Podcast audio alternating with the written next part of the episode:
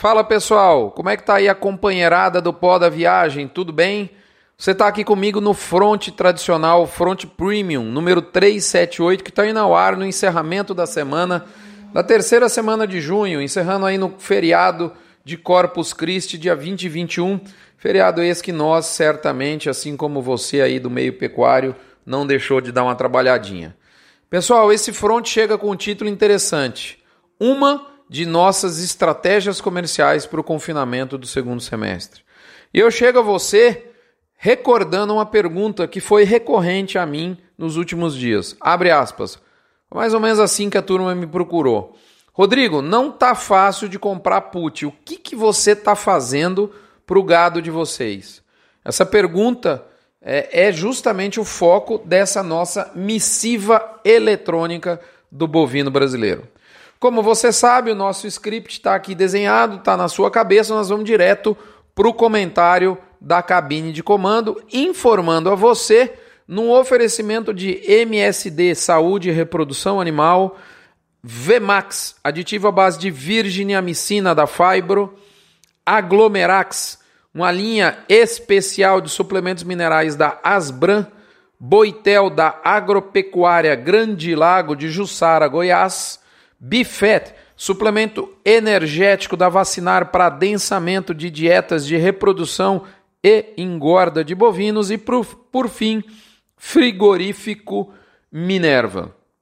A notícia de mercado do curto prazo sinaliza que retomaram, como me disse um agente da indústria frigorífica, abre aspas, retomaram a coragem de colocar boi na escala. De modo que, moçada, o mercado voltou ao trieiro da sua normalidade e isso já começa a ter reflexos em preços. Na média Brasil, pela primeira vez depois do início de abril, ocasião em que o boi havia perdido o ritmo de alta, nós observamos uma variação semanal positiva. Foi inclusive a maior alta semanal de 2019, nós recuperamos R$ 1,80 por arroba, o que nos levou ao preço médio da arroba do boi no Brasil de 144 com 39 centavos a prazo e na vaca em 134 com 19 centavos. Níveis praticamente é, é, na mesma magnitude que a gente observava em 30 de maio, antes dessa confusão da vaca velha e quase louca. Quando a gente olha as praças pecuárias, apenas e tão somente o Maranhão teve uma leve acomodação negativa nessa semana. Algumas praças ficaram estáveis, é fato, mas o grande é, destaque foi a forte apreciação da arroba verificada em São Paulo, Goiás, Minas, Triângulo, Norte de Minas, BH, por aí vai, vários locais de Mato Grosso e mesmo Rondônia. Outros estados, são vários, tiveram altas menos intensas, como é o caso, por exemplo, do Mato Grosso do Sul, mas foram variações positivas. Lembrando a você que todos esses dados são dados compilados por nós dos, dos levantamentos da Scott Consultoria, adaptados aos dados de abate do IBGE na nossa, nossa metodologia semanalmente é, calculada com carinho, pra, com todo carinho aqui para você. Os indicadores de margem da indústria estão em linha com o que a gente via, nesse momento, com o que a gente via antes da vaca velha quase louca. Então, se a gente olhar um, um paralelo entre agora e a situação que a gente tinha, tirando da nossa história esses 15 dias dessa bagunça, né? Negócio China, não China, etc., nós vemos que os indicadores de margem estão em linha, né? Não mudou. O atacado sem osso não está indo muito bem, mas ele já não ia, reflexo do mercado interno ruim. Em contrapartida, a gente vê uma, uma melhora né, na, na firmeza da carne com osso. E, e melhor mesmo está é o suíno, que inclusive está em decolagem vertical com uma alta de 50% quando a gente compara a variação anual. É, então, assim, o mercado, do jeito que está hoje, o que está antes, a grande mudança, é, é, tirando esse início turbulento de junho, foi que nesse momento as indústrias lidam com um ambiente de escala bem mais curta e com uma maior dificuldade de originação de boiadas comparado lá ao dia 29 de maio, antes dessa questão da China. Então a grande mudança, parece deu uma chacoalhada no mercado essa situação. Nós aqui chamamos a atenção que o produtor estava imune, o produtor já está informado, a maior parcela de produtores está informada e que de repente isso podia ser um tiro no pé. E é o que a gente está vendo. Tudo bem que a gente está no final de safra, quando a indústria paga um pouco a mais, ela acaba comprando, mas via de regra a gente percebe um ambiente mais tímido de escalas, mais tímido de oferta, fazendo a próxima semana começar com escalas incompletas, prejudicadas também por esse feriado de Corpus Christi, que oferece um dia menos de compra de boiada. Né? E além disso, a gente já inicia um período próximo de virada de mês, onde a demanda do mercado interno melhora. Se a gente somar tudo isso ao fato de que a exportação não perdeu ritmo de embarque mesmo na primeira quinzena de junho, na nossa visão, a gente deve encarar um período de recuperação de preço nas próximas semanas, quinzenas e, por que não dizer, meses. Meses onde a gente deve verificar uma, uma, uma disputa de boiadas em um nível muito maior. Portanto, só me resta dizer o velho, bom e já tradicional bordão: segue o jogo, moçada. Vamos direitinho pro recado da mãe de Ná. E ela reforça, ela já disse isso aqui, ela veio reforçando. Cada vez mais eu acho que o agosto de 2019 vai ser um irmão muito parecido com agosto de 2017. Vamos agora para o BIF Radar. BIF Radar também traz boas notícias, é um reforço importante do percentil de alta, que vai para 60%, 25% de estabilidade e apenas 15% de queda. Na hora do quilo, eu relembro a você, se você quiser dar um pulinho lá no blog, nós temos um podcast específico feito com Leandro Bovo, no mais um Mexendo na Bolsa em que eu respondo a pergunta: agora que eu quero comprar cara, opa, opa, opa, opa. Agora que eu quero comprar, a put tá cara, Rodrigo? Essa foi uma pergunta recorrente que eu recebi de vários assinantes do Front essa semana e eu procuro responder nesse podcast. Moçada, to beef or not to beef? É sou só eu que tô com uma sensação Rapaz, o mercado está difícil esse ano. 2019 está oferecendo para nós, pecuaristas, um cenário muito desafiador e altamente perigoso. Ou seja, um cenário de alta volatilidade, com um ambiente de preços em aquecimento, tanto para grãos, reposição, arroba. Eu te confesso, moçada, é um ano dos mais difíceis que eu já vivi na comercialização de gado. Será que sou só eu que estou com essa sensação? Eu trago essa pergunta aqui para você fazer uma reflexão. Deixo essa reflexão com você e vamos partir agora para o lado B do boi.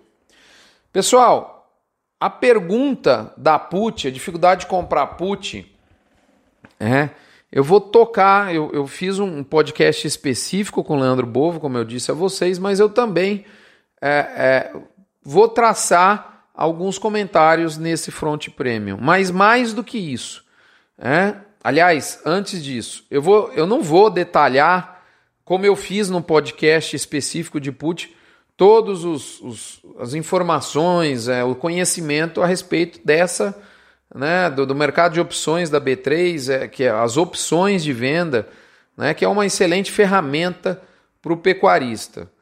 Eu só vou traçar aqui alguns detalhes mais rápidos e, e vou. O que eu vou fazer mesmo é detalhar um dos exemplos da nossa gestão de risco de preço para o gado confinado. Por quê?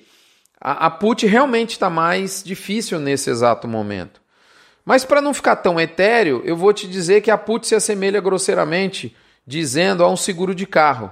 Troca o carro pelo boi e para um determinado mês de abate. O raciocínio restante é muito parecido, ou seja, no início da contratação do seguro você paga um prêmio para alguém, né, no caso do carro para a seguradora, e a partir desse momento, né, no caso da bolsa, você paga o prêmio para um outro participante intermediado pela bolsa, e a partir desse momento, caso ocorra um sinistro, ou seja, o que, é o sinistro no caso do boi?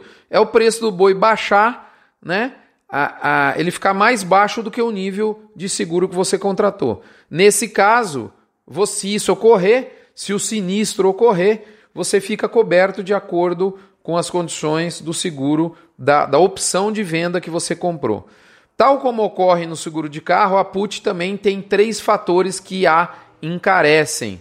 Primeiro é o valor do bem, ou seja, o valor da arroba, a partir do qual, para baixo, se o mercado for, você vai estar protegido. Alguém vai passar, vai reembolsar tudo que o mercado descer abaixo do nível de proteção contratado. Segundo ponto é o próprio risco de mercado. No caso do carro, o risco é dado pelo questionário de avaliação de risco e no caso de boi é pela volatilidade. E o terceiro ponto é o tempo de cobertura. Assim como no carro, se você for contratar um seguro para um, um, período menor do que um ano, essa pólice vai ter um prêmio menor do que um seguro para um ano. Né? No caso do boi é a mesma coisa. Quanto maior a quantidade de dias entre a aquisição do seguro de preço e o mês é, a que esse seguro vai ser liquidado, é, mais caro ele vai ser. E o que está ocorrendo nesse momento é que a volatilidade de mercado está altíssima está muito próxima do nível máximo de vol. E isso é que está deixando a, a, opção de venda, a put, mais cara. E não tem como escapar da vol. Da mesma forma que na analogia com o seguro de carro, não tem como escapar do questionário de risco. Se você mora num CEP de risco maior, se você não tem garagem, se você estuda à noite, etc, etc, você sabe como é que funcionam esses questionários, você vai pagar um prêmio mais caro mesmo. Portanto, a pergunta do leitor é totalmente justificável e está difícil mesmo. E, e, e, o que, que eu tenho feito, que é a próxima pergunta, né, no complemento? Eu digo a você, a esse leitor, né, o último deles que me questionou foi o meu amigo Alexandre Foroni, lá de Rondônia, família maravilhosa, desbravadora desse Brasil central, né, desse norte, né, noroeste do Brasil, né, eu digo a você que a barra está subindo. Então, num ano com alta volatilidade de milho, reposição e boi, as coisas ficam mesmo mais difíceis, inclusive com a gestão de risco, não é diferente. A gente precisa de mais atitude para mitigar o risco de preço. E para ficar mais claro o que eu estou querendo dizer, eu vou dar o exemplo do que nós estamos implementamos com a implementando com a parte do nosso gado de abate do confinamento de setembro. Para esse gado, nós fizemos quatro operações de proteção. A primeira delas foi com o milho. Desde meados de fevereiro, nós, nós, nós tivemos questão de manter um forte contato com o nosso parceiro de engorda terceirizada confinada, que é o Boitel da Grande Lago nós fomos provisionando para o Boitel o volume de animais que nós poderíamos traçar um contrato em 2019. E esse nosso parceiro foi buscando de maneira personalizada oportunidades naquela ocasião no mercado físico e futuro de milho, quando o mercado de milho estava largado, isso lá já no final de abril, começo de maio. Naquela oportunidade, inclusive, eu fiz vários podcasts recomendando proteção de preço para quem precisaria de milho para engordar boi engordar a vaca nesse ano. No nosso caso, nós não fizemos essa proteção pela bolsa. Nós optamos por travar a nossa diária do ano inteiro com o nosso parceiro. Esse nosso parceiro, a Grande Lago, foi no mercado físico e futuro e comprou, adquiriu o grão demandado para nossa engorda. Porque ela estava com o volume de boi contratado.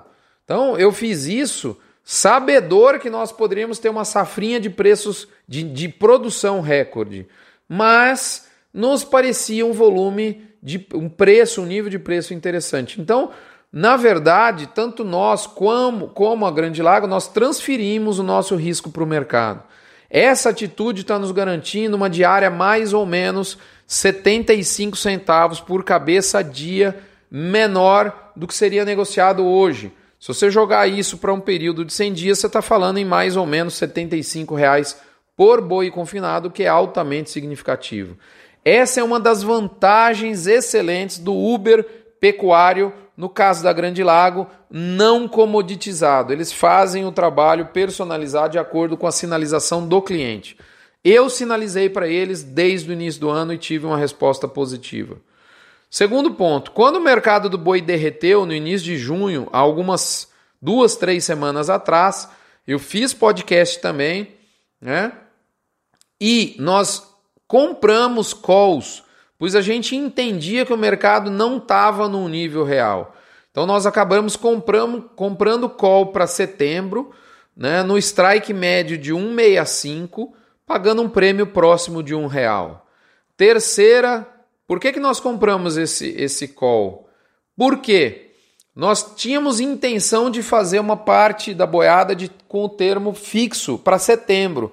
No dia 17 de junho, nessa semana, quando o mercado de setembro chegou a 161 e nem foi o valor máximo, porque ele chegou a 162 e alguma coisinha na terça-feira, na segunda-feira nós balizamos uma trava que vai nos dar 155,50 a prazo em Goiás, considerando as certificações de gado se elas forem obtidas em nível máximo no abate. Mais realisticamente, principalmente com boi Hilton, nós entendemos que isso não ocorre, então a gente pode pensar num boi a termo preço fixo de 154 para setembro, já com as certificações incluídas. Então, como nós projetamos o custo da nossa arroba vendida próximo de 137, esse termo vai nos dar uma margem mínima nossa de R$ reais por arroba, já considerado o desembolso de um real com o prêmio da call comprada. Nosso alvo, vale lembrar, que era de 15 a 20 reais por margem, de margem por arroba. Nós conseguimos 16, quase que no centro da meta, nós já executamos uma parte do gado. E no dia 18 de junho, nós ainda fizemos, aliás, antes de falar da quarta operação relacionada a esse lote, é, nós tivemos a coragem de fazer o termo de preço fixo porque nós estamos calçados com uma call. Se o mercado subir né, de 1,65, nós continuamos ganhando, porém no mercado financeiro. Então veja bem, entre 1,61 e 1,65 nós ficamos chupando o dedo, mas acima de 1,65 nós voltamos no jogo. Então é, a, a compra da call ocorreu antes do termo porque a melhor hora de comprar call é a hora que o boi derretesse, foi isso que aconteceu no início do mês, como você sabe. Por fim, gente, a quarta atitude de proteção de preço nesse lote. No dia 18 de junho, nós fizemos uma operação de spread no mercado futuro. Nós compramos o mês de agosto e vendemos o outubro, e compramos o setembro e vendemos o outubro, porque nós entendemos que o outubro descolou muito do mês de agosto e de setembro, respectivamente 6 e R$ reais, isso deve estreitar. Então, fazendo essa operação é, é, de entrar comprado no agosto e ou no setembro e vendido no outubro na mesma quantidade de contratos ao mesmo tempo, é provável que essa diferença se estreite e nós possamos capturar. Pessoal, foram quatro, acabei de citar quatro atitudes. A nossa situação prática que essas quatro atitudes nos dão é o seguinte: Primeiro, seja lá o que ocorrer com o milho, isso não afeta a nossa rentabilidade. Segundo, caso nós consigamos cumprir as metas ou técnicas, nós já temos garantido, com alguma folga, um mínimo de margem desejada para o ano, ainda podendo aumentá-la no caso do êxito da operação de spread ou da operação de call comprada. Tá certo? Esse, voltando a dizer que nós achamos que é um ano complicado para se fazer termo de preço fixo sem ter uma call. Detalhe: a combinação dessas atitudes citadas contempla alguns lotes do nosso gado. Há outros modelos de gestão de risco em uso, mas eu quis dissecar, não há tempo de falar de todas, eu, eu quis dissecar a que eu mais gostei de ter feito, sinceramente. Para finalizar, pessoal, eu não tenho a mínima pretensão de ter feito o melhor negócio do ano. Como eu disse a você, eu travei o setembro na base de 161, no dia seguinte ele foi a 162. Eu não quero ser exemplo para ninguém, tem muitos colegas fazendo trabalhos exemplares de proteção, com extremo sucesso. Eu apenas quis, com esses meus números, com a maior transparência possível que eu posso ter, abrindo todos os meus números, todos os nossos negócios, mostrar para você a nossa estratégia e reforçar para você que é sempre melhor ter uma estratégia e essa é a melhor receita para que você evite se tornar a estratégia de alguém. Nós protegemos a nossa margem mínima desejada. Esse foi o nosso foco. No ano desafiador como 2019, fazer uma gestão de risco mais elaborada, nesse caso citado, foram quatro atitudes, para mim é o único caminho. Não se engane, ele não é fácil, ele deve ser buscado dia a dia. Até a próxima semana, fiquem com Deus. Lembrando a vocês que se tornem assinantes do Notícias do Front, colaborem assim com o Hospital de Amor de Barretos. Mais empresas estão se tornando é, é, é, contribuintes dessa obra de caridade e que você também se torne um contribuinte dos levantamentos de preço do GPB e do CPEA. Um abraço, fiquem todos com Deus. Pessoal da Asbran, Bete, fica aqui o meu carinho, meu abraço. Ademar Leal, na próxima semana nos vemos por aqui. Se Deus nos permitir, Ele há de permitir. Até lá.